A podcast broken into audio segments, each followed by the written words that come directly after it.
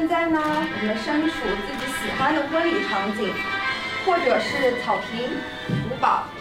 或者是酒店、沙滩，我们轻轻地吸一口空气，因为我们现在把自己的手放在我们最爱的人的手里，他或许是父亲、母亲、长辈都可以。我们要走上我们的婚礼台喽，现在穿过了长长的走廊，旁边布满了我们最最喜欢的鲜花。跨过阶梯，我们走向那个我们发誓会爱一辈子的人的面前。他会是什么样的呢？他是一个乐观的人，但有的时候面对人群会有不自信。他有自己的闪光点，但是这不妨碍他看到比他优秀的人会自卑。他有时也会怀疑，会失落，会愤怒，但他依然会期待明天升起的太阳。你还会选择继续爱他吗？你会把他作为？你那个要结交一辈子的人吗？那如果他是个不完美的人呢？如果这个不完美的人是你自己呢？好，现在大家可以慢慢慢慢的睁开我们自己的眼睛，刚刚的画面还在脑中吗？我们曾经都为了获得别人的爱去自愿牺牲我们的一些什么，但是我们最后发现，给我们的是无尽的焦虑、痛苦、不堪折磨。但我们并没有得到我们想要的东西，我们并没有得到他人的爱，也并没有得到任何宽恕和原谅。所以我们决定永远忠于我们自己，永远最爱我们自己，而不去在乎他人的眼光。你愿意与自己不完美的自己缔结成婚吗？如果你愿意，就请你再一次闭上眼睛。然后对我说出最后那三个字：无论疾病或者健康，无论贫困还是富有，我们都愿意照顾他、爱他、尊重他、接纳他，永远对他忠贞不渝，直到生命的尽头，是身体里那个不完美的我们。你们愿意吗？我愿意。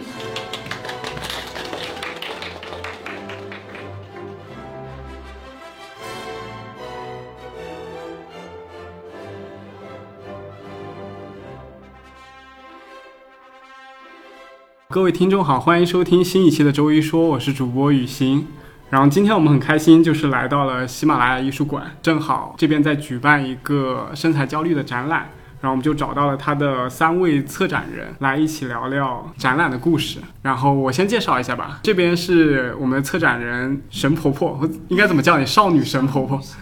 对，她的微博名是少女神婆婆，然后我们就简单一点叫她神婆婆，可以吗？叫我婆婆也行。叫你婆婆，感觉我像什么？你叫我庆文吧。可以叫你庆文啊，OK。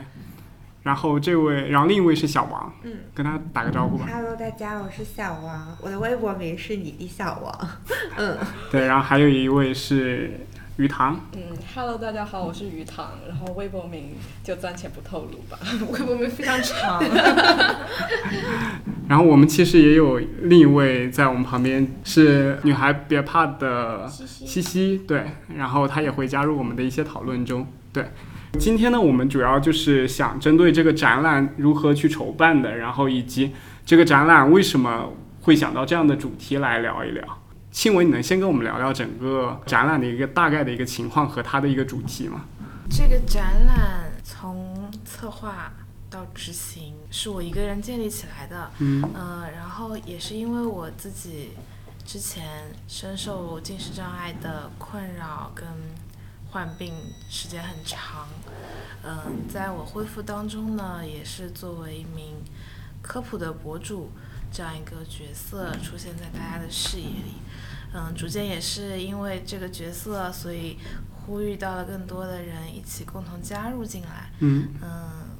也有他们对我的一些互相的鼓励，所以嗯，我我自己的本职工作呢是做公共艺术的。嗯，在这个过程当中，我一开始确实有一个雏形，想把进食障碍做成一个线下的活动，以及做得更加丰富、更加具一些，呃，也让社会各界人能够看到。等到策划了大概有一年多的时间。然后再到后来有这样一个契机，可以把脑海的东西变成一个行动，嗯，所以在去年这这半年多的时间里，就是一直在做这样一个执行的工作，但是发现当中也有非常多的失败和不足，包括一些遗憾和未知的情况出现，嗯，等到今年五月份的时候才正式的向大家见面了。嗯，就是我一开始以为这个展览的策划时间其实很短的，我之前也跟小王讲，啊、也跟鱼塘讲过，就是我以为这个展的筹办时间好像只有两三个月，可能就可以做成这样一个展，但是我没有想到这个展就策划了整整两年。嗯，对，就我想知道一下，你们这个展览最初的时候，就两年前，你们这个办展的契机是什么？就你们三位是如何聚集在一起去想去办这样一个展？有没有人去推动你们？推动应该就你自己？对，呃，不是最早的时候是一九年底的时候，那个时候我做的是市集，因为我自己对市集还呃比较有经验，嗯。嗯，但是当然我也不是一个组织市集的人，只不过说是一个参与者。嗯。嗯，后来我在去年的时候吧，去年夏天的时候，然后我第一次是把精神障碍带到自己的市集上面去，嗯。然后去宣传这件事情。嗯、当时第一次见到小王也是这个情况，他还拍了一个 视频 很叨叨叨的视频，讲了见我的经历啊，然后我们第一次见面啊，你们第一次见面录了个 vlog 是吧？对对对，好像是前年，哦是前年吗？对一19年了夏天，对对对对啊，反正他他第一次见我的时候，然后那时候也是做了精神障碍的一个小活动吧，当然没有什么人参与，因为大家根本听不懂，所以只是纯属的一个粉粉丝见面对对 对，对见面。然后他就呃和我聊了挺多，我们后来建立了比较好的友谊。对对，确实，对然后鱼塘真的也很久了吧？呃，我大概是在一七还是一八年，是那时候才刚刚开始做那个近视障碍的科普博主吧。嗯。然后我其实是有看到你的微博的，然后进去刷了一下，但是没有关注你。嗯。因为嗯，然后到后面是到去年十月份左右吧，我在那个呃 TED 那个上海徐家汇那个公众号上面是有看到了你的那个专属推文，因为你那时候刚在那个 TED 上面做过一个关于近视障碍的演讲，然后我就又重新的去微博上面搜索了你的你呃你的那个账号，然后关注了你。到后面的话是，其实我自己本身的话也是有在思考，我应该为进食障碍患者做些什么，因为我本身是有过进食障碍的经历的，所以就也也有在思考，说我如何去把这个疾病就变成一种就是就推动我人生的动力，然后我也想去为这些深受近视障碍困扰的人们做一些事情，然后再看到就婆婆。呃，之后也有发一些她自己想要组织的一些活动的信息，然后我就去给她私信，我们就互相算是认识了。之后，但也没有说很深入的交流，也就是在微博，比如说婆婆发了一条微博，我去给她点赞评论，就这是我的互动对对对对对，就变成了铁粉。然后到后面的话是今年二月份的时候，婆婆是想要办一个线下的快闪展，但那时候因为上海疫情又严重了，所以说就就没办成功，是吧？就改成了一个线上的展览。到后面的话是，嗯，婆婆就有发说想要办一个线下的展览，然后征集团队的成员。后来我就投了简历，然后报名参与到这个团队里面去。嗯所以感觉你们是有很强的内驱力去做这样一件事情。嗯，因为可能听众不知道背景，就是他们三位刚刚讲自己的一些什么粉丝见面会，他们可能说的比较云淡风轻，但其实他们其中都年纪特别小，两年前可能有些人才十几岁。就是我当时在想自己十几岁的时候还在干嘛，然后突然想到我我十几岁可能刚刚才高中，可能还没毕业，然后那个时候可能也就在想高考的事情，但他们能从中抽离出来去想去做这么多，我觉得还是挺不容易的。对，然后你们觉得通过这个展，你们最想表达的是什么？因为你们之前也讲过，这个展是跟身材焦虑和近视障碍有关的，但是在这个两个 title 之下，在两个主题之下，你们肯定还是有自己想表达的一些具体的内容。有没有过，就比如像科普啊，或者是让更多患者有他们可以倾诉的一个方面，你们有想过更深层次的一些呃想表达的东西吗？我觉得从我的角度来说，首先第一点还是对近视障碍这个疾病和这个群体的一些科普吧。就我们希望大家知道，说它并不是只是你不自律或者你吃多了这样一个简单的解释。我们希望把这样一个。新生疾病去引向大家作为一个比较病理化的和一个科普知识性的一个传播。第二点呢是，嗯，我觉得我们用身材焦虑这个比较广泛的社会话题去做这样一个展览的名字，是希望大家能够重视到说，其实。我们虽然名字是身材焦虑，但我们希望去反身材焦虑。我们希望告诉你说，并不是只有瘦才是唯一的美的这样的一种社会审美，也希望可以倡导一个比较多元的嗯审美啊。然后你对自己的一个比较正面的评判，就像我在开幕式上做的那个。仪式一样，就希望大家能够爱自己，去接纳并不完美的自己。你在开幕式上做了什么活动？哦，做了一个自婚仪式啊，能给我们介绍一下这个吗？可以呀，就我们当时请了我们策展团队的女孩子们，然后那天我们给大家准备了婆婆给大家买买了头纱，还有鲜花，对，然后去希望大家在我的一些可能用专业的手法，艺术治疗的。话语之下去对自己未来婚礼有一个沉浸式的想象，比如说有一些婚礼上的誓誓言啊，说你会真的爱爱你自己吗？你会真的接受那个不完美但是唯一的自己吗？对，然后让大家就是宣扬一个和自己不完美和解，然后拥抱自己的呃你不满意的地方，然后达到自爱的这样一个目的，嗯，大概是这样的一个仪式。所以来的人都是观众吗？还是说是你们已就已经请过来的一些嘉宾？就是参与这个的，就是我们策展团队的那一些成员。然后就对，就是也也是跟我们一样的女孩子，她们大多数都是近视障碍的亲历者，因为我们这边都参加了，包括鱼塘也参加了。嗯，你有什么感受吗？那一天，嗯呃，那一天其实好像场上。大部分的女孩子都哭了，对，都哭了。我没有想象到，我没有想到。我的话，我忍住了眼泪，就是不是说我在克制什么，而是我觉得就是说下这一份这一句誓言之后，我感觉就是释然了，嗯，就觉得我们都有光明的未来。嗯，确实，那应该是还蛮感人的，我觉得，对，还挺感人的。我觉得可能会比之后的婚礼还要感人，没有开个玩笑。可能没有这个东西。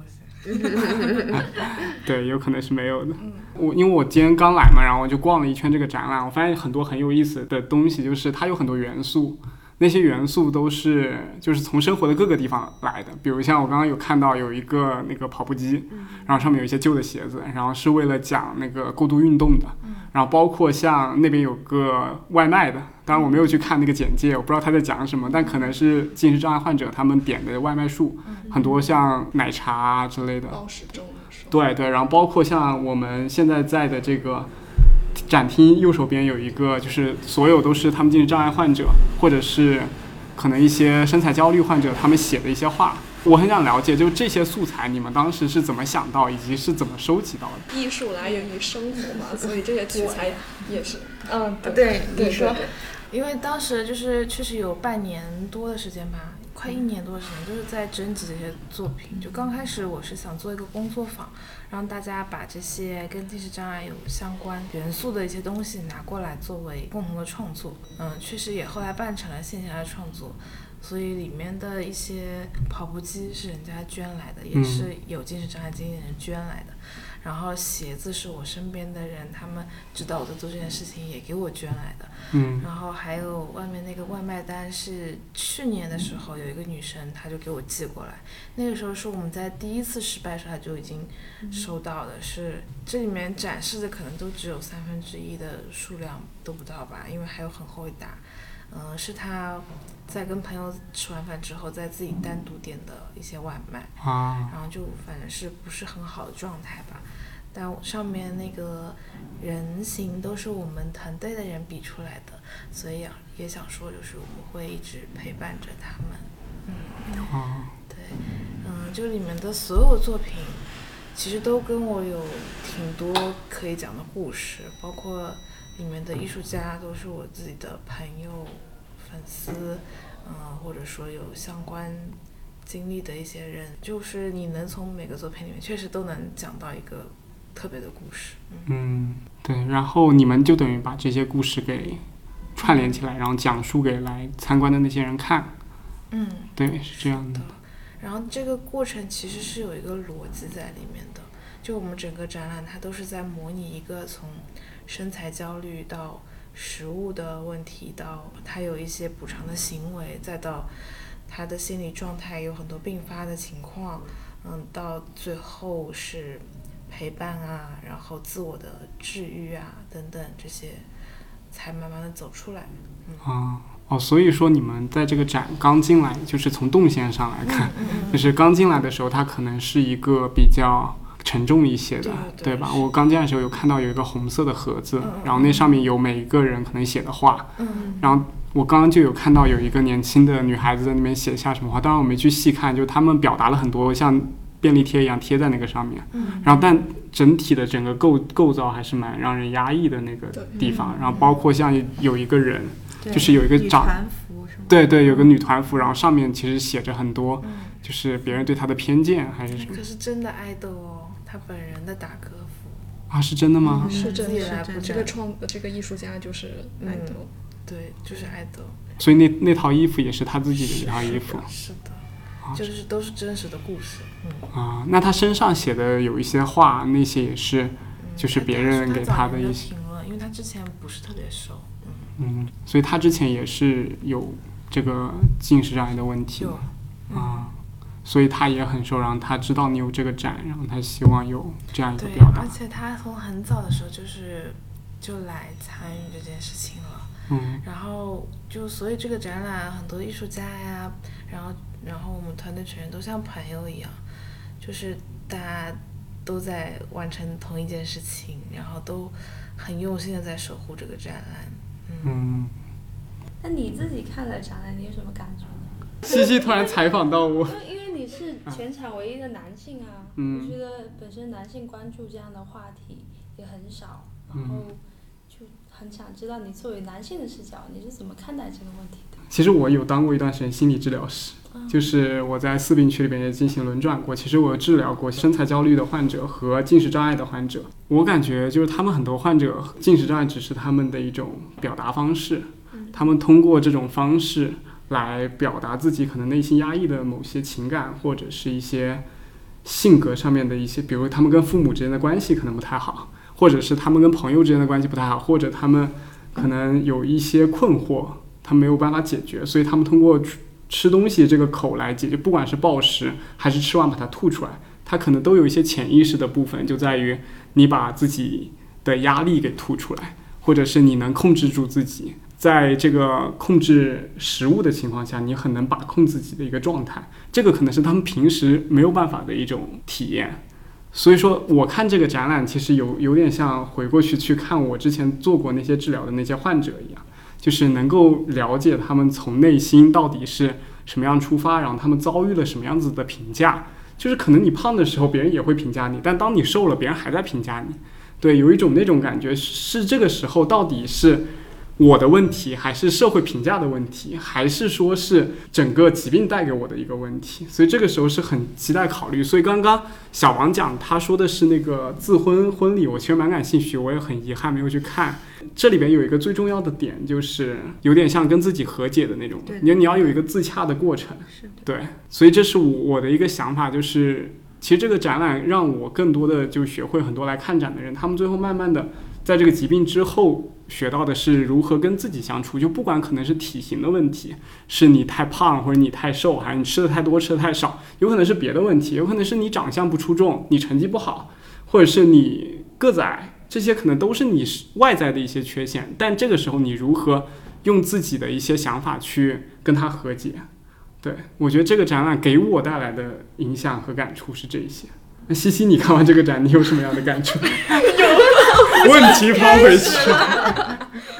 我我其实最开始并不是很了解这个疾病，那我来之前做了一点功课，因为我跟我的一个心理咨询师的朋友聊了一下，因为我之前对于嗯原生家庭这这类的话题很感兴趣嘛，我就问他我说，呃，像这种不管是厌食还是贪食或者暴食这种问题，有没有可能是跟患者本人和他的不管是母亲还是父亲，我我其实觉得更多是母亲吧，就是他两者之间的关系会不会有有一点根源？然后他给的解答就是很有可能，一个是这个患病的人他跟他妈妈有这种过度依赖的关系，或者说他本身就缺爱，所以他很需要通过食物来填补他内心的空空虚什么的。所以我当时就带这种疑问来啦。然后我我其实看了一圈，我最开始那个入口不是有很多贴在地上的纸条嘛？嗯。其实我已经不太记得那个内容是什么，因为我自己转完一圈，就是我的感触没有那么那么深，因为我后期跟一些有过类似经历的人聊，他们会觉得好想哭，因为他们是真实经历的这些过程的，也也就是说。就每个作品都是背后都有一个真实的故事。像我之前问一个女孩，我说你对哪个展品最感最感动或者感触最深？她就说，她对那那个药盒的那个作品感触很多，因为她那些药全都吃过，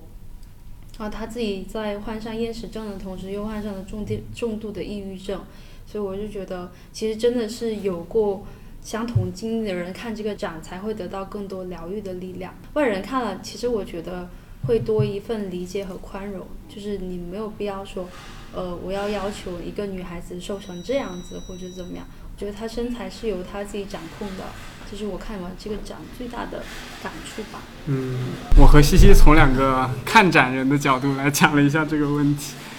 但我觉得其实就西西说的有。有有符合就我刚刚说的那些，就一方面我们是想科普近视障碍这个东西，嗯，让没有了解过的人就是了解到，然后另一点就是让那些已经有近视障碍患者或者现象的人来看的时候得到一些，就是得到一些治愈。对，就是我觉得就是你有 get 到我说的这个，我还挺感动的。还有一个点特别好的是，就是这次来有很多家属也会来嘛。对对。我觉得这是一个很重要的点，因为进食障碍的患者他不能仅靠自己的力量或者医生的力量，他就能走出这个深渊。他其实背后很很重大的一个力量是。来自于他家庭的力量，就因为很多人为什么觉得很难，是因为老一辈的人并不理解这个病，他就觉得你就是作啊，你你为什么吃不下东西？这不是很容易的一件事情吗？他并不了解背后他这个病根到底是在哪里，他的难处到到底在哪里。所以我觉得，嗯，还有一个很大的意义就是能让更多年龄比较大的人看到这个病到底是什么样子，才能更好的理解他们的。孩子或者身边的人，如果有这个病的话，我觉得这是一个很大的支撑的力量。因为我之前接触过他们的家属，其实我觉得他们是一个很矛盾的一个过程。因为一方面，我感觉孩子很想挣脱父母，然后另一方面，父母又过度的关心孩子，就是其实有一种这种感觉。因为很多进食障碍的都是青少年，可能是青春期的孩子，可能会容易患这种疾病，然后跟他们父亲、父母的那种关系就是。我我感觉我很想从你们中中脱离出来，我可以掌控自己的生活，但是我好像这时候又没有办法脱离。那这时候可能厌食症这种症状就是一种脱离的方式。我有点想宣示我自己的主权，我可以控制我自己的身体，我不用你们来给我做决定。对，然后这个时候你又在病房里面看到很多患者的父母，就感感觉他们他们很焦急，然后他们又很希望你尽快的去好，然后去听医生讲。就是我觉得这是一个很矛盾的过程，就是和父母的关系，这是一个很缠结的过程。所以我今天有看到那些家长过来带着孩子，我就感觉又回到了那个病房的时候，就感觉像爸妈带着自己的小孩子，可能一个很瘦的孩子来到病房里的那种感觉。其实我觉得这个可能也是他们必须要成长的过程嘛，怎么？从牵着爸爸妈妈的手走到这个医院里边，或者走到这个展览里以后，然后慢慢的找到自我，找到自己的着力点，可能是不是那么不健康的一个方式。在他们走出展览或者走出病房的时候，可以把他们父母的手松开，就是我觉得这也是他们需要付出的成长。就因为其实根源问题就是很多人其实不知道怎么去爱自己，他觉得我变瘦了就会有更多的人爱自己。或者我达到我爸爸妈妈希望我变成那个样子，我就会得到更多的爱。其实，其实我觉得最重要的是学会怎么自己爱自己，那些外外界的评价可能就没有那么重要了。嗯，是的。我觉得近视障碍的人可能更不同一点，就我在近视障碍恢复的时候，有刚刚初期的时候，确实把父母当做一个在沼泽里面唯一能够抓住的杆子。那个时候就我会一直拉着我的妈妈吃东西，就感觉她不在我就没有被得到许可可以吃东西一样。嗯，但是我自己知道我是很渴望想要吃东西，但这个时候我就会拼命的抓住我的妈妈，只有她在的时候我才可以这么做。嗯，因为我自己对自己完全没有嗯能力去帮我自己，但是只有父母才是那个能帮我的人，就已经脱离掉自己本身了。所以显得会很幼稚，可能也不是叫幼稚，只是当时你的一个困境，只能通过一个更亲密的人来支持你、支撑你。嗯对。嗯，但是这个展览就不一样，深刻的体会到了为母则刚。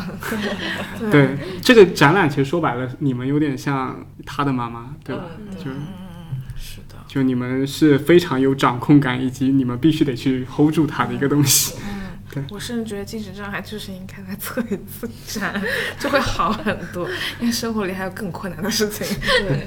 比你的身材更困难的事情，更焦虑的事情，不同的事情来填满自己的身体。对对对，是的。我妈就说我办这个展就是真的变了特别多啊，嗯，成长了。对我以前完全不是一个可以自己去担任大局的人，然后。可能也是非常容易破罐破摔的人，然后就可能做错了一点点事情，我可能整件事情就放弃了。但是这次展览的话，就是你每一步都必须得好好走下去。如果你说了放弃，整整个事情就完蛋，你会牵连到的人太多了。所以就是顶着这种压力，一步一步往前在走。嗯。因为感觉你既要为结果负责，你还要满足很多人的期望。因为比如像你团队里的像鱼塘、小王，他们都是跟你一样想发声的，想做他的科普的人。嗯。所以如果你没有坚持下去，可能很多人都会有遗憾。所以这种会给你带来很大压力吗？会啊，其实我第二、第三次放弃的时候，你知道的呀。那个时候就真的是不想做了，但底下的评论都是没关系，我们再陪你支棱起来。然后说好事多磨总会来，就是大家都是这样。那嗯，就冲吧。对啊，那就再干一次呗。嗯，我觉得你们还是很有毅力做完这件事的，因为我最早是收到你们。两年，然后筹备这样一个展，我真的觉得真的很不容易。而且你们当时的年纪是真的很小，有零零后，有接近零零后，然后我一个老人要走了，年龄焦虑要来了。对，年龄焦虑也不能焦虑。对，我们下一次筹办一个年龄焦虑展。太可怕。对，你要和解，跟自己和解。哇，我完全 get 不到年龄焦虑这件事。因为你还年轻。因为你还年轻啊。但我不认为年龄是值得焦虑的。我也不认为是值得很焦虑。我觉得老人多酷啊！我感觉，而且西西，你觉得身材是值得焦虑的一件事情吗？不会，哎。对。但我我觉得年龄焦虑和身材焦虑其实都是一种焦虑。就像刚刚那个宣讲，那个那个治疗师说，焦虑到底是什么？就其实焦虑就是一种情绪嘛，就觉得其实身材和年龄都是，就是你你对自己的一种认识，它产生的好坏情绪的不同程度吧，我是这么理解。我刚刚其实开玩笑，我又没有多焦虑。我觉得就是越老的人越有魅力，就不同年龄阶段的人，他可能有不同的美吧。嗯，是的。然后刚刚庆文跟跟我们讲了很多，就关于这个展。他说他有经历过很艰难的部分，我想知道一下，对于你来说，这两年以来这个策这个展最艰难的是什么？有没有你印象很深刻的 最艰难的事情？这个表情就很像他说终于了，太想知道你的答案了。对，你说。嗯，这哪有最艰难？都都很艰难吗？最艰难，真的太艰难。因为我加了那个婆婆微信以后，我就发现，就是她每天都是凌晨发朋友圈。忙到很晚，对，忙到。对我感觉她办这个展，我感觉她也是耗费了非常多情绪在里面的，所以不不光是身体上的一种嘛，可能还有很多是情绪上上的内耗。嗯，实在是没真的没有最艰难的部分，我就讲执行这一块的艰难啊，就是之前策划我都不说了，执行的时候 去年年底的时候，我们最早一次是当时我跟我朋友聊天，然后他说他正好有一个空间，然后可以用来给我们做这样的展览，然后那一次也是第一次觉得自己好像有这个契机可以做成了。然后就把方案拿出来讲，我们可迅速了。当天聊完，当第二就没隔几天去看场地，那时候还在施工，我们就大家一起去场地里面看，去讨论、开会。就是那时候我还有工作啊，就是真的是工作之余的时候在做这件事情。嗯，我们就连画图、做草稿、做方案就特别快就落地，然后没几天就去报批。因为一一切都是小王也说了，就是很顺利，就太顺利了。因为我们一个是有场地方给我们提供，然后一个是还有施工的团队，然后以及我们的一些成本，它都有另外一个设计团队来承包了。嗯，所以给到我们就是我们能够有收入，有门票收入，也有很大很好的场地，以及我们不需要太多的嗯成本去做这件事情。后来我们就报批啊，等到报批那一天就说不行，就是前期就是所有都讲的非常好，我们都已经所有东西都完成了，然后等到报批的时候说不行，嗯，因为那个时候快春运了，春运的话它就不能不允许五十个人以上聚集，嗯，所以那那一次就是先失败了，但也没有关系，那一次失败之后，我们很快就想不能辜负大家的期待吧，然后当时就。真的当天我们就已经换场地，就是找我们自己很熟悉的朋友，是做画廊的，然后想说先小一点做一个快闪的，做一个工作坊，嗯，也可以，起码大家可以在这里聚起来了，就是以前的那些方案都不会白费。结果那个时候，新的什么物料啊、装饰啊都到了，然后作品什么都已经进场了，就是真的到到进度已经到最后了，然后嗯，我们。我们很快的就去，反正所有东西都去落地嘛。结果到了当天早上的时候，嗯嗯，就是很多人都是买着机票来的，然后还有坐高铁来的。其实开展前三天的时候是上海疫情出现了，然后那个时候是在黄浦区，我们那时候在徐汇区做这个活动，然后嗯那个时候就想说大家从外地来的先不要过来了，就是能退票就退票，怎么怎么样。然后上海的话呢，有好几个人已经就是预定好，说他们一定会来，他们不是在风险地区。然后大家就这么执念，我想反正很多东西已经花费都出去了，那大家就只能每次进场十个人，我们还是正常开展吧。就前一天就购置好这种什么消毒啊、额温枪啊等等，就做好了一切能做的事情。结果就是当天早上正式开幕，当天早上，上海发布就发送说病例的那个途径的地方最近就离我们只有三百多米，所以就是当天早上所有都取消，而且那一天是有个艺术家他从合肥赶过来来陪我们一起组织这一场东西，他还给我们带了很多工具，然后全部被高铁没收，等到他已经上高铁的路上的时候再折返回去，因为他如果来了上海，就可能他春节都回不了家过了。所以是这个样子。那一次伤的确实还挺厉害的，就是就感觉什么都已经做好，但是就是上天不让我们去做这件事情。后来呢，就真真的就想过春节吧，春节之后再说了。然后春节结束之后呢，其实我我们当时都不想说再做这件事情了，就没有抱期望。嗯，后来是一个做社会工作的一个女生，她一直觉得我们做精神障碍事情已经做的挺有影响力的，就很想帮我们落地做成一个可持续性的项目，嗯，有一定的收益。那我也跟她聊到最后，说我其实一直很想做一个这样子的展览，做一个自有一个自己的地方可以讲这件事情。后来她就跟我说，她认识一个做社区空间的。然后那个时候在长宁这边，我就真的也是当天晚上就介绍了人联系，然后第二天我下了班就八点多就赶过去看场地，那个时候就真的是拿出第一次一样的热情去面对这件事情，嗯，跟大家再再一次介绍，然后我们再去修改方案，就包括那个方案，因为不停的地方换，然后场地大小还有各种东西换，我那个方案起码改了有上千遍了，嗯。然后所有的文件，我记得当时都快到最后了，有整个十六 G 的文件基本上都作废。然后再到后来，那个地方呢是一个防空洞，然后给了我们一个月的时间可以来做展览，就是谈到最后已经很好，可以来做展览，然后还可以有前期的共同创作的一个工作坊给到我，也不需要我收，也不收我费用。嗯嗯，呃，就很好啊，就是理想当中的样子。然后。等到快要开展前，大概前半个月吧，半个月三个礼拜的时候，然后跟我说他们没有办法让我去在那边那个地方收门票，因为它是政府空间，然后呢也没有办法让我有品牌的植入，就是所有能收到钱的地方，能覆盖掉成本的地方都没有。嗯，所以当时我还只是刚刚毕业，然后刚刚找工作实习的人，我算一下成本，就是真的确实还是蛮多的。嗯，后来就我们就身边的人都还挺不支持我，父母是一直不支持我这件事情的，他们很想着让我脱离近视障碍这个科普也好，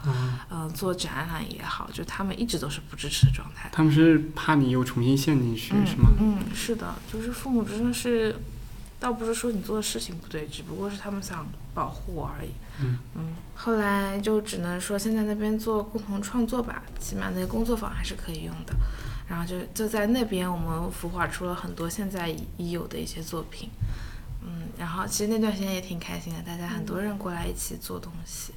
等到今年大概四月份的时候，嗯，这时候我在我的公司上班嘛，是公共艺术公司。确实上班非常忙，就是压得非常紧那种。我就每天从早到晚的工作，工作完了之后，我记得当时入职的第一天的情况就是这样：我六点钟去出差到到苏州，然后八点钟、九点钟到了那边，然后开始在那边考察。就是关于艺术平台展览策展相关的，我也是在那边取经吧，因为这个公司真的确实非常好，就是在国内还蛮有名的公共艺术平台，所以在那边也是取经，看看能不能学到点展览相关的内容。嗯，后来就比如说当天我十二点钟再折返回上海，然后下午就头脑风暴开会，一直加班加点，每天都会忙到八九点钟才回家。然后回家以后，我再开我自己展览的一些会，再做自己展览的一些策划，一直弄到两三点钟。我的身份还是个博主，我还需要更新视频，所以我在剪视频，可能剪到四五点钟，然后我第二天早上八点钟继续去上班，就是那个状态持续了非常长的时间。嗯，就是在这样的情况下，后来是我们公司的老前辈们看不下去了，他们就觉得这件事情非常好，这个。策划也相当成熟，就真的只是差一块地方去做它了。就后来他们才帮我联系到了喜马拉雅，因为所有展览不可能说很快的你就可以得到档期，就反正他们能联系到，就是喜马拉雅很支持我做这件事情，所以就也很快，大概一个礼拜的时间，我们就跟这边的馆长确定下来，跟这边的负责人谈妥。但是当中确实还有很多，等到到了这里了。还会出现很多问题，比如说当时都讲得很好，然后我们看了一眼合同，那个合同七个附件一万多字，就是里面条款可能是赔得我倾家荡产那种，所以当时就很崩溃。我妈妈就说你不允许做，就各种各样的问题出现。嗯，我们再找法务再去改，再去跟我父母沟通，就整个过程，这个合同来来回回十几次是至少的，然后。当中也有跟这边的人也说，我真的做不下去，我没有这个钱，我也不可能做到这些条款都答应你。而且我们确实从头到尾都明知道这场展览一定是亏的，就是在这样的情况下，才慢慢的磨合，一步步的去改进。我觉得这个方案改了一百四十四次，那个底下那个。修改部分，嗯，然后我跟我妈两个人凌晨三点钟，就就是我妈妈工作也很忙，我也很忙，就是唯一支持我的人可能就是到后来只有我妈妈。然后我跟我妈两个人就是半夜三点钟，眼睛已经红到不行的时候看那个看那个合同，一句话我们要读好几遍，然后就都到后面就开始开玩笑，就是真的读不通他们在说些什么。后面签订了之后，其实也心定了，心定了，但是还是睡不着。对我们那一根筋永远是绷着的。我开展前一个月基本上没有办法睡着觉，就真的只能靠吃药睡觉。嗯，刚刚开始录音之前的话是其实是有先聊过这个问题的，但是就相比于刚刚婆婆讲的那一大段她的艰难的经历，然后我们这些艰难好像看起来都不算什么。嗯嗯，我也是落泪了，因为这些我都参与了。他是我的诉苦对象。真的是，我们就经常弄完，然后两个人就很难过，然后去便利店。去便利店吃饭吗？对，就是因为因为都一般都是晚上做这件事儿，然后他还没吃饭，我也没有吃饭，只有便利店开着对，就是八九点九十点，然后我们就便利店边哭，就也没有边哭啦，就是又难过，然后又要说又要相互支持，说我们要做下去，然后这样子。我当时记得你就经常跟你说，你不会还要做吧？原来小王是一个这么容易放弃的人。是走到了最后。对对对就每次其实我们聊到最后说，那就不做了吧，不做了吧。结果隔两天发微信说，再来我们再来。对，就是嗯，情绪是情绪，但是做还是要做对是的对对。对，这整个展览就刚刚都讲了很难的部分，有没有哪一刻让你觉得你一定很坚定要把它做下去的？有没有那种时间？每一个这个时候之后，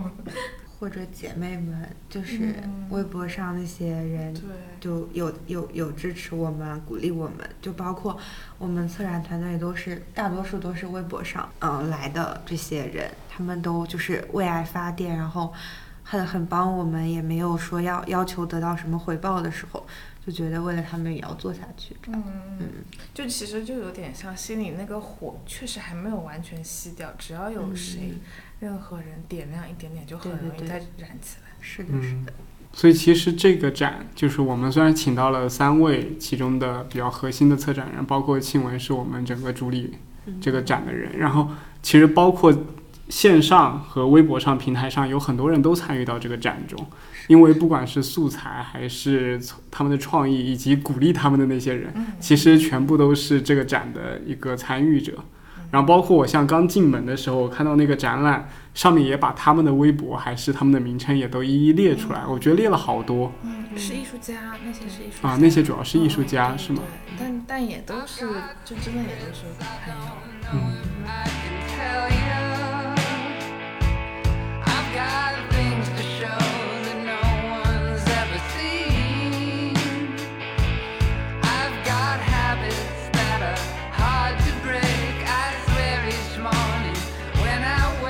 那你们有没有最喜欢自己展览的哪个部分？那可不好说，我都喜欢。我们的孩子，对，都 或者有没有哪一个对你们来说是印象最深的，或者是感触最深的？因为我们还挺多活动的嘛，啊、我觉得活动也是这个展览的一部分了。那我觉得最感慨的，可能真的就是精神卫生中心的帮助了。嗯因为我之前就是做好他们不来的准备。嗯，之前虽然最早开始做策划案的时候，就是整个医院也很支持，但是等到执行那一步的时候，就是确实他们要更改很多事情，也需要非常复杂的步骤。那个时候确实我我心也凉了半截，因为说好的事情做就是没有办法去做。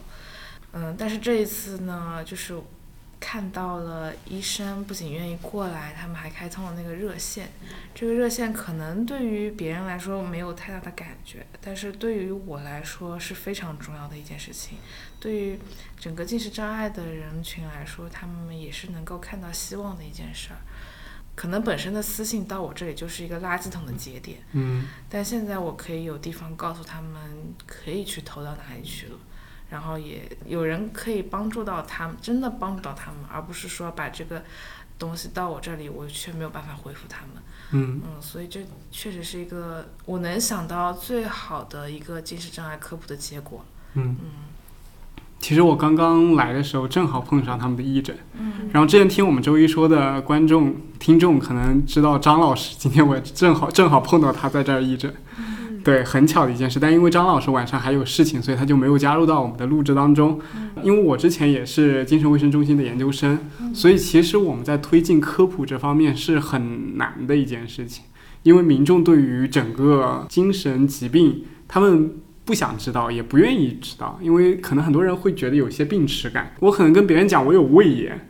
我我可能可能耳朵不好，眼睛不好都好跟你讲。就算我跟你讲我有癌症，我可能都挺挺愿意跟你去分享这种东西，或者是跟你去倾诉这些。但是当你跟别人讲我有精神病的时候，可能很多人就会心里咯噔一下，就觉得会不会这样子让别人觉得我是有问题的，或者是他会不会让别人联想到我就是这样一个精神失常的人？但其实这里边可能很多患者都是因为他本身的原因，可能是一些家庭原因，可能是一些器质性的原因或者激素水平的原因，他们会导致这样子的一个结果。其实他们跟正常的疾病也是一样的。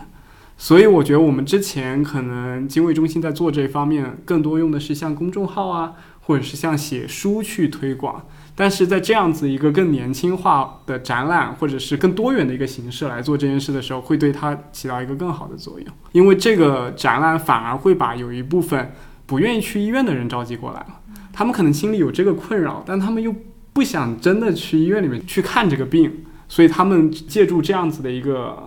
机会和一个地点，他们可能跟医生聊完以后，觉得自己有更好的一种什么解决方法，或者他们应该去接受更专业的治疗。我觉得这对他们来说是很有帮助的，因为这个可能是他们迈出第一步更容易的一个地点，而不是医院。对，所以我还是觉得这件事还是一一件很好的事情。然后包括刚刚义诊的时候，我感觉我们整个放映室的人也都做得很满，然后包括有家长还或者是自己来的那种，他们会咨询很多关于自己的问题。婆婆不仅在做这个展览，她也在做一个微博，她有在科普，不断的去科普这个近视障碍的事情嘛。然后我想知道，你向大众科普和传递这些信息是一件容易的事情吗？我觉得我没有做的很专业，首先，嗯，因为我不该是那个做的很专业的人，嗯，但是我能够给大家传递的是，我正在恢复的过程当中经历的一些事情，我的一些变化。这些变化呢，其实也是一个正常恢复的人都要走过的一些变化。在我自己生病最严重，就是恢复很无奈的时候，也是那些已经康复的人给到了我很多未来的可能性。这些可能性让我像定心丸一样，让我觉得我可以找到希望，我就这么走下去，它会好。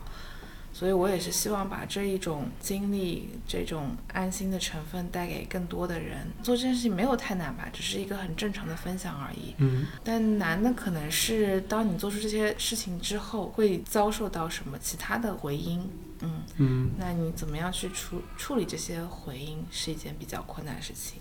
因为不是每一个人都都曾经经历过这些，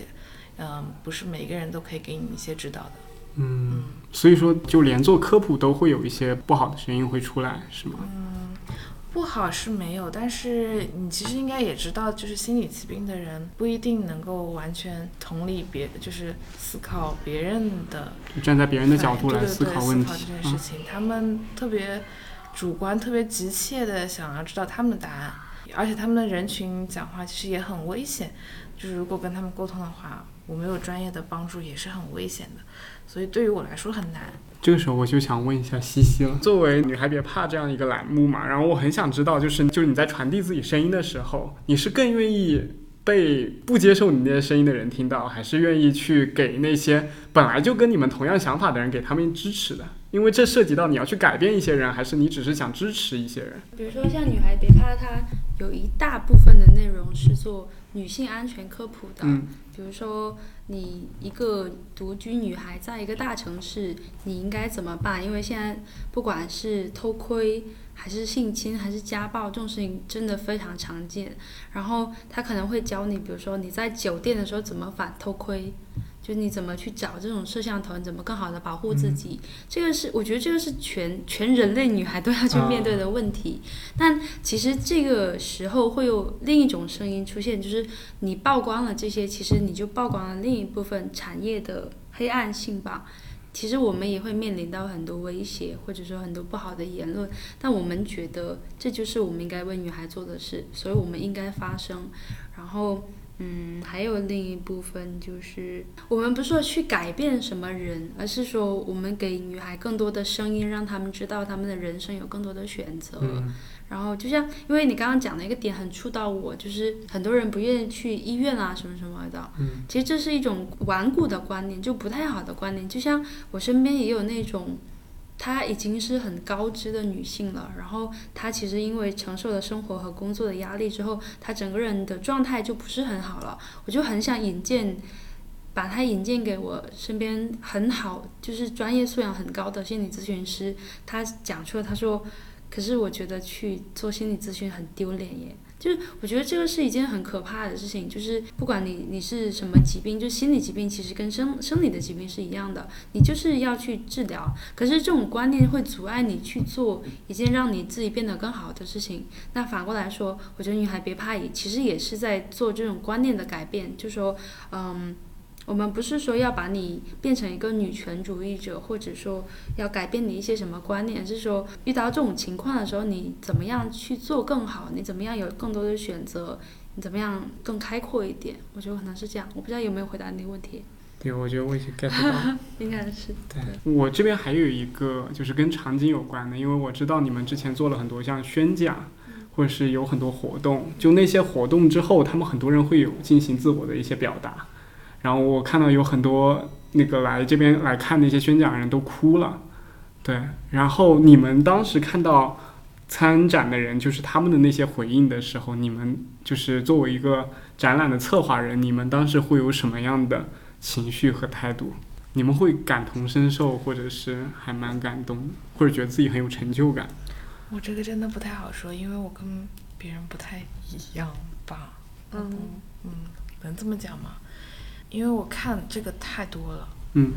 然后导致我自己有点不太好，而且我不太喜欢我这样子。就是之前我在办展之前，嗯，可能听到别人的故事，或者说别人跟我面对面，我都会会特别感同身受，会特别容易哭，或者甚至说觉得人家很不容易等等。然后但是办了这个展览之后，一个是因为确实这个展览很辛苦。它磨练了我很多意志力，我确实本身就更坚强了一些。不管是不是因为这个病，还是说因为布展、策展的不容易，嗯，所以导致就是现在我可能听到大家的故事没有那么容易，嗯，感受到它当中的艰辛了。嗯嗯，然后我感觉有点为母则刚的感觉。对，但是我不喜欢我这样，我觉得我有点，我这是挺麻木的事情，我不想让我变成这个样子，所以也就是为什么我不想再继续这个展览。嗯，这么讲好无情啊，怎么回事？不是，但是我觉得就是我刚刚为什么想问这个问题，就是因为我觉得作为你，当你把自己的定位定成一个患者的时候，你去看别人感同身受的一些东西，我觉得你会更加的注入自己的情感。但是我觉得以策展人，就是你做这样子一个平台。你等于是去创建了一个空间，让大家去大家去记录自己、表达自己的时候，你们可能跟他们接触起来就有不一样的感受。我觉得庆文刚刚讲的，他觉得他跳脱于他们的情绪之外，我觉得这是这这也就是你新的一个体会，因为可能你做了这个场所，让他们有倾诉的空间的时候，你就你其实已经达到了你的目的了，你就没有必要在每一个人的去感同身受他。当然，我讲不一定正确啊，就是我觉得可能会有不一样的心态在这方面出现。我觉得你讲的挺好的。我本来觉得我自己很不正常，但我觉得挺正常。我觉得你不该觉得自己很无情，因为你觉得自己很无情的时候，你其实给自己加了一个期待和预设。你觉得你应该在那个情况下做出什么样的？我觉得其实没有。不一定要做到那个，我要流泪，我要感同身受。你其实可以麻木啊，因为本身这个事情做出来就很好，你没有觉得我的情绪一定要到达那个点，我才我才是对的。也许还还有另一种解释，我觉得有可能就是你现在身上背负的东西太多了，等到之后这个阶段过去，你一点点点卸掉自己的这些东西之后，那个最深层的东西、最柔软的东西反而就浮上来了。我是这么觉得的。其实我也觉得，可能就只是这一段时间我会这样子，而且我这个人确实也很很怎么说，这这可以说慢热吗？因为我很喜欢回忆以前的东西，可能感动的东西永远都是在之前一段时间发生的，然后或者说你突然间回想到一件事情时候才会觉得感动，你当时我的当下就是不会特别容易感动，嗯，但是我会被一些很小的事情。觉得很可爱，觉得就很好，就比如刚刚前面宣讲会的时候，刚刚宣讲会的时候，就是美术馆的那个保保洁阿姨洁阿姨，嗯她她就冲我笑笑，然后她还来听了两次，就就问我们志愿者我可以进来吗？我就觉得真的很可爱。我是觉得，就是因为我们这个艺术展的话，也是一种艺术的表达形式嘛。那其实就，那他们大家过来作为观展的观众的话，也就像是在看一部电影一样，是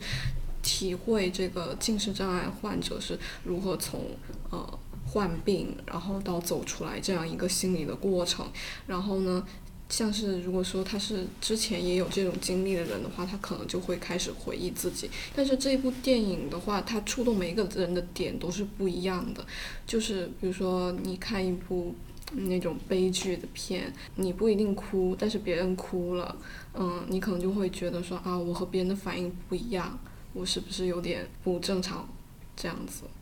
所以我就觉得这是婆婆刚刚她表达的，她就是对于别人的故事好像反应不是很强烈的这样一种疑问吧。嗯，其实我感觉很多时候内心最柔软的东西，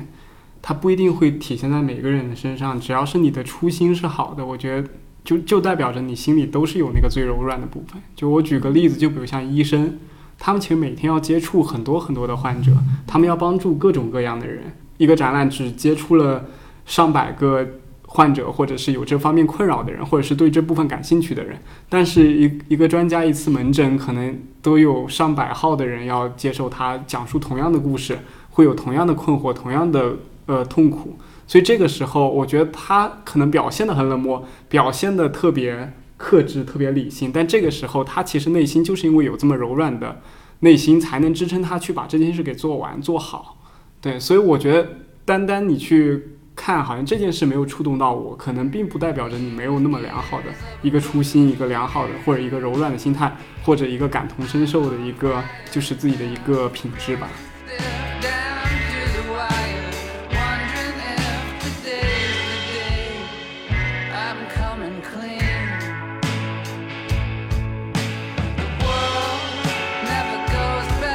你们就是会有跟展览里边来看的观众互动过吗？我觉得那个婆婆应该是经常互动。就我看她从来的时候，她还会跟我们来宣讲的那些人聊天啊，或者是有困惑人会找到她。你们跟她交流之中有没有一些很有趣的事情？嗯，我只记得有一些粉丝就很可 是你的微博粉丝吗？嗯，对对，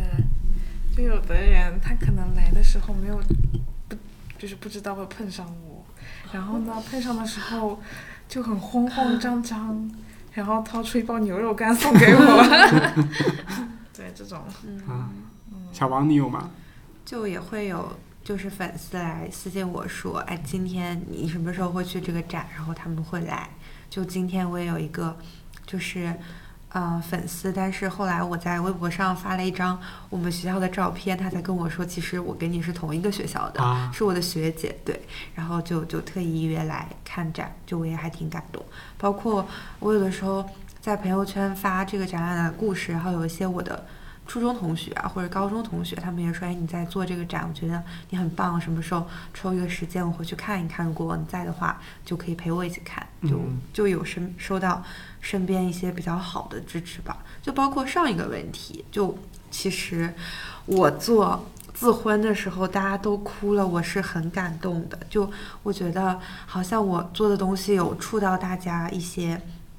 平时可能没有被挖掘的那些很柔软的地方，然后用这种很积极的方式反馈给我，我是还挺感动的。然后也有一些粉丝会说，可能看了这个展之后，之前一些不太好的嗯习惯啊，或者不太好的一些方式进食的方式，他们有所改善，然后他们一些躯体行为有变正常，或者女生的一些生理期有变正常，然后跟我说，就这些我还都挺开心的。对，嗯，我的话，因为我不是做博主的嘛，所以我就没有什么粉丝。但是，还把微博 艾特上。哎，不不不不不不用不用，我开玩笑，开玩笑。对对，因为然后的话，我基本上是没有和没有和身边的嗯人有聊过我这个进食障碍这个经历的，因为毕竟就是刚刚说的，病人会有一种病耻感，是不希望把这件事情暴露给外界的，一般都是呃靠自己自我反思，然后嗯来对进对自己进行一种自我的疗愈，甚至连家人我也很少的嗯去向他们来嗯倾诉我自己的情绪吧。然后就是，嗯，我我有转过那个我们公众号发布的那个展览的推文到我朋友圈里面，然后就有很多人给我点赞，然后评论啊，说我做的这件事情很有意义，然后也有朋友说，呃，想要过来看展，就是基本他们是在在别的城市，然后他们也有想要过来的意向，嗯，有点遗憾的是就是没有过来。然后后面的话，嗯，我做这个策划的时候，其实我是没有跟我父母说我在做什么的。对，直到这个展览开幕了以后，然后我才跟他们说啊，展览开幕了，然后他们就说，嗯，就自己提出说想要过来看一看这个展览。对，我觉得就是家人朋友的力量吧。嗯嗯，所以通过这个展，我感觉你们还获得蛮多支持的。嗯，嗯，虽然说前期很艰辛，就听听完那个“请问如数家珍”的刚刚那 那些部分，但是都是很值得的。嗯，我其实有一个感想，就是我最早过来的时候，在这样一个环境里边，嗯我当时跟张老师，因为我我跟那个张老师很久都没有见面了嘛，然后我就跟他说我最近在减肥，然后我就发现我讲不出口 就是感觉好像在这个环境里讲这个不太好，不对，就有点不太好说。但我就是我一个小小的觉察，我就发现其实我们现在好像还蛮经常会谈到这种话题的。对我感觉见面经常就是你瘦了，瘦了，哦对对，就是以这个来开头的。对，嗯那刚刚陈医生还说他也在减肥呢，啊他说他有点焦虑，他是说，啊，可能处在现在这样一个文化背景下，是不是大家都会对自己的身材和自己的外貌会有一些焦虑？好像你不焦虑的话，你就融入不进，就是大家这种话题之类的。我觉得好像，嗯，但我觉得大家是，嗯、就鼓励大家去追求自己理想中的形态，就是体型或者身材。但是我们对美的这个认知是可以打一个问号的，或者我们用什么样的方式去追求我们那个理想的形态，会不会损害到健康？我觉得这个是更重要的问题。嗯，我们当然，就大家如果想减肥，我们也很尊重个体，就你可以去减肥，但是是不是可以用一些比较健康的方式，或者不是那种就是快速快速减肥啊，什么什么七日什么或者小红书上什么一个月这种这种方式去嗯。做，嗯，这个是我觉得我们可以商商讨的话题。嗯。其实我还有一点困惑，嗯哼，就是其实我现在都是蛮正常的状态了，嗯。但是我之前就是有问大家说，就问我朋友，很亲密的朋友，就是说我现在这个状态是不是被永久的打上了不能够减肥的标签了？嗯。确实做这个角色有时候蛮难去平衡很多事情的。嗯，嗯。因为你现在有点像一个意见领袖，确实，确对。嗯，当你去讲出自己的意见、意见，或者是自己的为某一方面来证明的时候，你很怕自己没有达到他的期望，嗯会有这样子的态度。嗯嗯，我觉得这个整个文化背景下，会不会其实是有一些问题的？比如像明星的身材，像刚刚讲到女团的那些身材，我感觉都是很瘦很瘦的。还有经常在热搜上面时不时就有一些什么身关于身材的挑战嘛。对对对，什么 A 四腰是吧？嗯还有什么锁骨放硬币？对对，对，对，而且我觉得在女生上会更严重一些。就我感觉男生的身材内卷其实没有女性那么严重。但是男生要是天天在那个网网络上说，就是男生说那就完蛋了，这就嗯，很奇怪啊。就男生不会，我就觉得那种天天在朋友圈发自己对我就觉得很 奇怪。嗯，还是这样吗？他但是们健身圈好像也会有这样吗？是有对。健身圈还有是滥用药物的情况出现，就是为了维持他们身上的肌肉。啊，但我觉得我其实觉得那种真的健身就是很厉害那群，可能去参加比赛。因为我之前跟有一个博主也聊过，他说那些去参加比赛那些人真的非常自律，他们可能就是每天他们不催吐吗？对他们可能就是能没是问的够深。没有他们 他们根本就不能熬夜，不能什么不能什么，然后不能吃什么快餐、炸鸡啊什么都不行，他们得也严格的规划自己每日三餐，然后还得加一些可能蛋白粉啊，或者是在做一些器械。来做，其实也很不容易。我感觉跟进食障碍的状态也非常像，他们只是追求的他们以为的那个健康，我觉得可能并不是真正的健康。而且不是每个人都有条件去做到他们做的事情的。对，可能身材外表越看重的一些行业，他们可能其中会真的有一些很不健康的事情发生。但这个感觉也很难规避，因为感觉就跟加班文化一样，他们的身材其实跟也是很内卷的一个过程。就是当你瘦的时候，他就要追求更瘦，更瘦的那个人又成为了主流审美以后，大家就往这边比了。我感觉我突然就想到，很像以前缠足。就是三寸金莲那个时候，就大家可能最早的时候觉得你脚很小很好看，可能也就六寸七寸，但后来大家就内卷到越小越好，越小越好，所以那些小孩呃那些孩子他们缠足就越来越紧，越来越紧，直到他们可能最后只剩只剩三寸，甚至丧失了行动能力了。对，我觉得可能身材焦虑就是在这方面，我觉得在大众上会有一个非常不好的文化宣传，所以这个展我觉得在这方面我觉得也做得很好。可以让大家真正的去预警一下，到底是不是真的会有这样一个问题存在？我们应该怎么去解决它，以及我们什么时候应该去找专业的人士去进行咨询？反正我觉得挺苦的，是那些二三线城市的。就是我经常会看到私信，就关于这个展，就很多说又是在上海，很可惜我不在上海。是的，对，这种其实蛮多的。因为我我就是来自一个接近二线城市的城市的，你就直接说他来自苏州。不是，我是在苏州上学，但是我的家乡啊，他在广西。我也是广西啊，你也是广西的。对，我们这个节目还有老乡遇老乡。老乡见老乡，背后放冷枪。是有很多人。了解到这到底是什么一回事，所以说在我接受正规的治疗之前的话，也是走了很长的一段就弯路的。嗯，所以我就想说，就是真的不是所有人都有条件去意识到自己身上的问题，以及去解决他这个身上的问题的。嗯，我我突然有一个疑问哈，就会不会在上海这样一个城市，身材焦虑会更严重一些？因为他年轻人更多，然后可能主流文化影响会更大一些，或者是他就更自由一些，其实更少。我也不了解，我只是有这样一个困惑。不是欧洲那一块或者国外，就是更早走入这个高峰嘛，然后他们再走出来。就是中国可能也在慢慢的步这个老路，我觉得就是在中国再分开来讲，也是其实是一样的，就一线城市也是在，嗯，比我们最更呃比其他地方更早进入一个峰值在下降，可能其他地方也是这个样子。嗯，就我能明显感觉到前几年就是互联网刚刚普及的时候，确实可能一线城市重灾区，然后但是到现在互联网已经完全普及的状态下。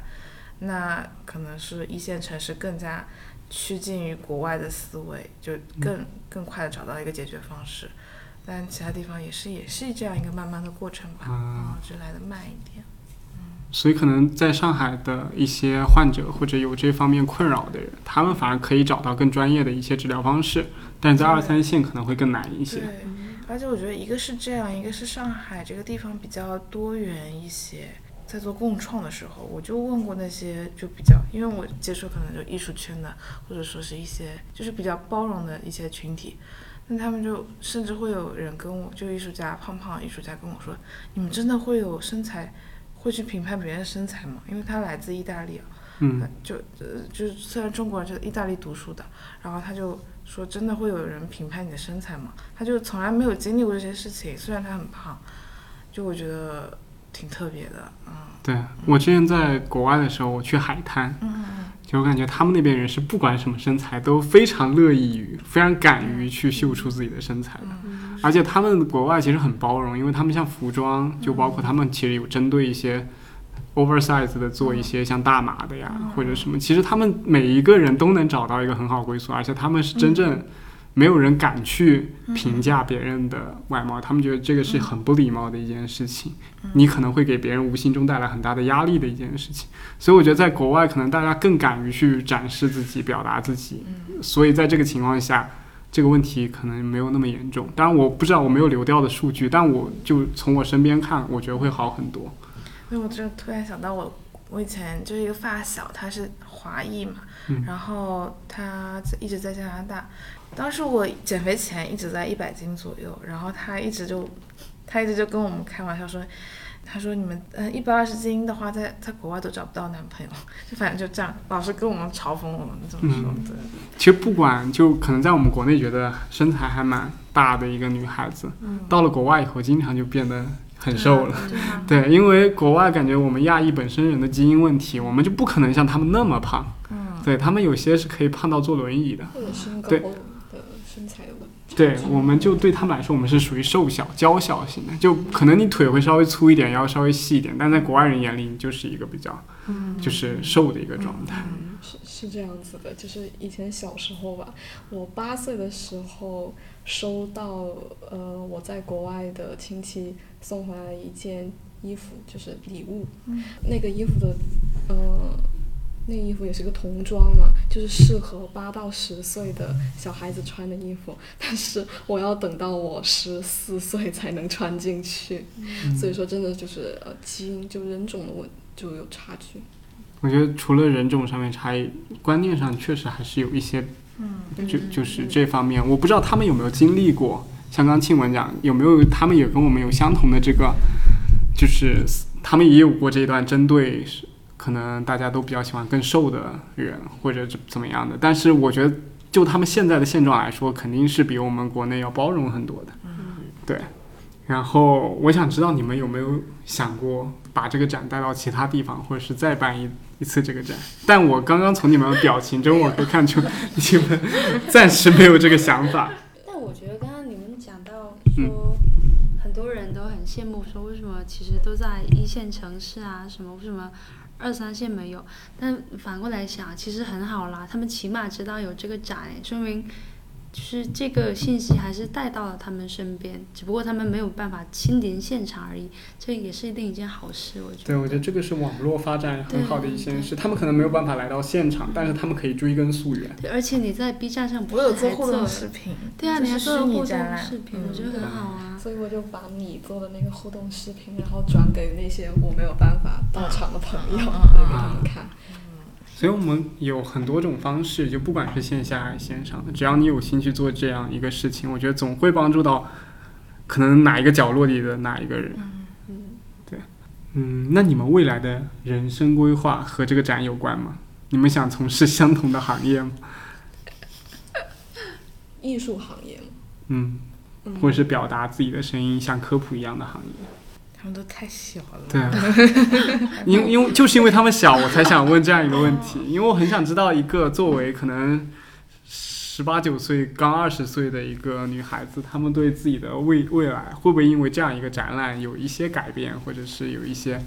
但我没有期望你们有什么样的答案，就是可能你们会因为这个展览完会更喜欢做这样的事情，或者是你觉得很艰难，可能会用别的方式来做这样一个事情。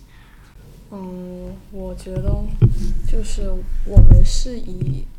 经历过进食障碍的人走到了这里，但是我们走出去的时候，其实我们是收获了很多东西，比如说就是我们作为策展团队的成员，然后我们是有分很多个部门的。然后就是每个部门都是要各司其职的，有比如说外联部啊，就是要去和品牌沟通，和嗯、艺术家沟通，然后这样的话就锻炼了沟通表达能力嘛。嗯然后像我的话，我是在线上宣发的，就是要在呃，就是有点像是公众号运营吧，然后是要制作推文，要写文案，然后要排版，要收集素材的。这样的话也也能够锻炼到自己的一些写作能力啊，还有语言组织表达的能力。我觉得就是这些能力武装到自己身上，然后等到机会来了，然后我们才能更好的去接住它。啊，那我觉得我是会做下去的，因为本身我学的就是社会工作专业嘛，然后我们专业的理念就是用生命影响生命，然后助人自助这样子。因为本身我也很喜欢我的专业，然后我觉得进食障碍这个口子也是能够帮助我去做这个专业一个比较。就是实在的可以落实的东西，包括这个展览结束之后，然后我这边也会想做更多的社会项目，这样，比如我们现在在跟一个哈佛的姐姐做一个嗯流调的那个调查，我们聚焦的是高中生这个群体，然后他们可能得近视障碍的一些成因，因为我们觉得把前面这个源头把控住了，那后面就不会再有患近视障碍这个现象。然后想去，嗯，比如说进像我这边一直想去进高校校园或者进高中校园做一些近视障碍的科普。就我觉得就是要分不同的人群，然后对不同的人群做不同的事情，然后把近视障碍这个这个疾病就是扼杀在摇篮之中这样子。包括很多那个从精卫中心出来的患者，我们也想做一些跟进的。跟进的项目去检测他们，因为近视障碍是一个会反复发生的这样的一个疾病，而且它完全治愈的时间也会比较长。那我们是希望能够做一些跟进的服务，然后去确保他们真的能够完全康复这样子。嗯嗯，请问你的未来？我的未来，你有想过吗？越来越迷茫了。你是不是在每天凌晨三四点之后，已经迷失了自己对未来的想法？我的梦想就是当职业体验家，好吗？就我能职业体验家。对啊，我就真的很不喜欢做一种职业。其实，嗯嗯，虽然不确定是不是这样好事啊，但是我之前最早在大学的时候一直做教学，当时的想法是想做一些教学工作。然后，因为我本身还蛮喜欢艺术的，确实当时也在挺厉害的，嗯。教育附属的地方做一些非遗的一些手作的教学，然后再到后来的话，可能对艺术这一块比较感兴趣，就有参与策展啊等等。然后我也是还蛮喜欢新媒体，蛮喜欢拍摄等等，所以我的方向一直在变，然后身份也也经常在变，但所有的初衷都是为了让自己更开心。让找到更多的呃生存的意义，可能因为我有点双向情感障碍吧，所以就做的事情就可能此刻很感兴趣，下一刻就不感兴趣了。嗯，但是想做的我一定会去做的，嗯，就是这样走下去就可以。不要给自己设限，对对，就是对，就体验人生这样子，嗯，就顺其自然是最好的，对的对的，嗯嗯。很开心今天能请到我们三位策展人，还有女孩别，我终于讲对了，还有女孩别怕的西西，对。然后节目的最后，我还想就宣传一下，就是我们节目每期都会有个转发赠书的活动，然后我们这一次也正好他们。展览的周边会有三本很专业的进食障碍的书籍，然后我我会送出其中一本，呃，是 DBT 相关，就辩证行为疗法相关的一个治疗的一个书籍，然后还有他们的一个手提袋，欢迎呃 follow 我的微博，然后进行一个转发抽奖的活动，然后我们这一期就到此结束了，谢谢大家收听，拜拜。